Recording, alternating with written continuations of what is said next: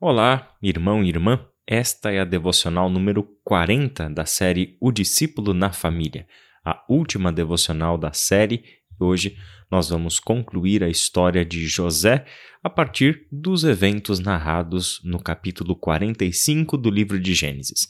E eu fortemente recomendo que, para completar essa semana de estudos sobre a vida de José, você separe um tempo e faça a leitura dessa história na sequência em que ela está no livro de Gênesis, do começo ao fim. Tenho certeza absoluta que você não só encontrará uma belíssima narrativa, uma belíssima história, mas também dará ao Senhor um poderoso instrumento para ele trabalhar na sua vida, no seu coração, na sua mente nas suas relações.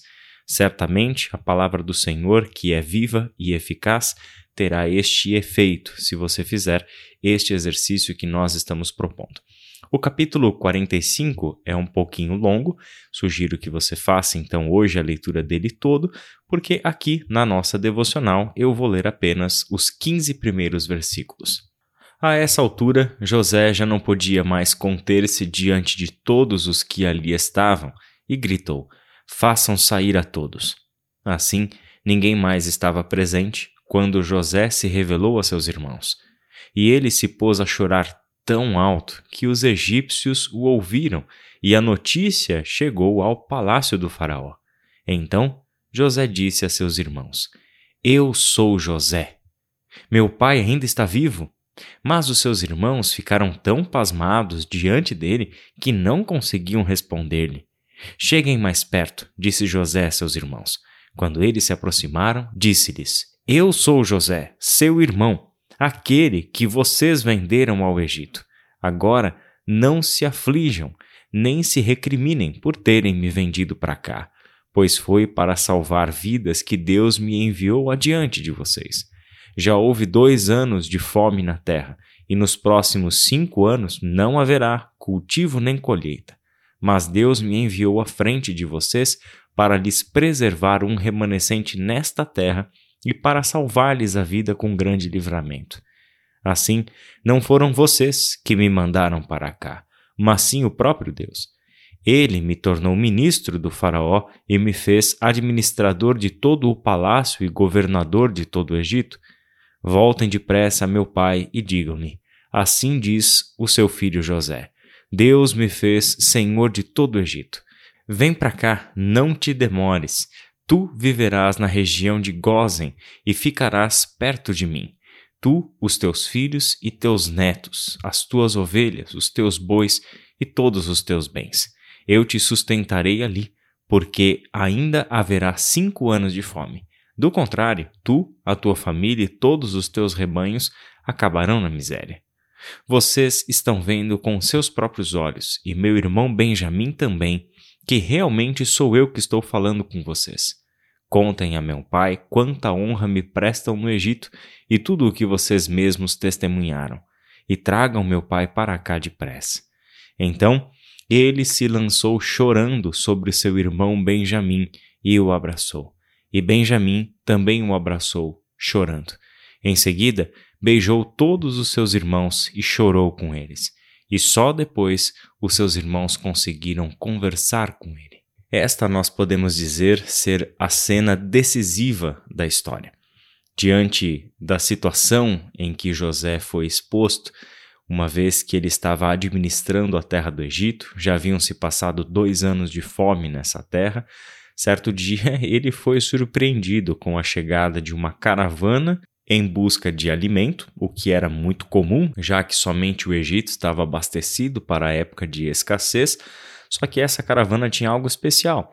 Estavam ali diante dos seus olhos os seus irmãos, aqueles mesmos que o haviam vendido para a caravana de ismaelitas tantos e tantos anos antes. Estes eram os que representavam o passado de José e a casa do seu pai. Se você se lembra bem da nossa devocional de ontem, em que falamos sobre o novo nome que o Faraó deu a José, Zafenate Paneia, nós lembramos também dos nomes que ele deu aos seus filhos, Manassés e Efraim, e o que eles representam. Todos esses nomes representavam algo que José estava deixando para trás. Temos ali uma percepção que José tem de que na sua vida presente daqui para frente na terra do Egito já não há mais espaço para suas memórias, para os seus traumas, para a sua esperança de um dia reencontrar a sua família. José entendeu que a partir daquele momento, com um novo nome, uma nova casa, esposa e filhos, ele estava começando uma vida totalmente nova. Só que Deus tinha uma surpresa para José, e essa surpresa era um reencontro com os seus irmãos. Porque para a história de Deus, o perdão tem um papel decisivo. O perdão é protagonista na história da salvação. E José, bem como seus irmãos, tem um papel fundamental a desempenhar dentro dessa história. Eles fecham a história do livro dos patriarcas, que começa no capítulo 12 de Gênesis com a chamada de Abraão e a promessa que sustenta toda a narrativa da história da salvação aquela feita a Abraão em que Deus abençoaria todas as famílias da terra por intermédio da descendência de Abraão. Significa que Deus tinha um plano a cumprir ainda na história de José. Deus não colocaria panos quentes sobre o seu passado, Deus não apagaria o seu passado como se nada tivesse acontecido, mas além de todo o sofrimento pelo qual José já havia passado, era necessário que José, eventualmente, enfrentasse a sua memória, enfrentasse as suas dores, a causa do seu ressentimento e coisas desse tipo. Neste encontro é que José tem a experiência de perdoar os seus irmãos. Se você leu o texto na sequência, viu que isso não foi sem lutas. José passou por altos e baixos na sua vida interior e fez coisas para testar os seus irmãos percebeu uma mudança no coração deles, especialmente na atitude de Judá, colocando-se como um escravo à disposição de José para que ele não prendesse Benjamim. Temos aqui uma história em que José percebeu que também os seus irmãos haviam passado por algumas transformações. José percebeu o agir de Deus.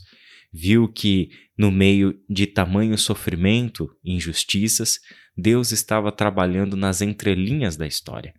Ora, e não é exatamente assim que Deus faz com a gente? Não temos aqui nesta história de José a comprovação de um padrão do agir de Deus? Percebemos Deus também atuar na nossa história. Podemos olhar para o passado e dizer que já não somos hoje a pessoa que nós fomos há anos atrás. Podemos perceber uma curva de crescimento na nossa vida, na nossa intimidade com Deus, mas que se manifesta na nossa maneira de agir e de pensar. Certamente, José teve essa oportunidade, que não foi sem dificuldades. Oportunidade essa que levou ele a abandonar por um tempo o nome que recebeu do faraó de Zafenate Paneia e revelar-se aos seus irmãos pelo seu verdadeiro nome. Eu sou José. Eu sou aquele que vocês venderam para o Egito. Eu sou José. Esta fala de José, ao se revelar aos seus irmãos, causou o espanto nos seus irmãos e causou certamente o temor no coração deles, que haveria de perdurar até o capítulo 50 de Gênesis. Mas essa história que nós lemos termina de uma forma muito especial de modo muito semelhante ao reencontro e reconciliação entre Esaú e Jacó, José e os seus irmãos se beijam e choram juntos, e ali conversam tranquilamente. O choro, o abraço e o beijo daqueles que se perdoam e daqueles que voltam a ter comunhão. Não apenas um relacionamento porque são irmãos, mas voltam de fato a ter uma comunhão.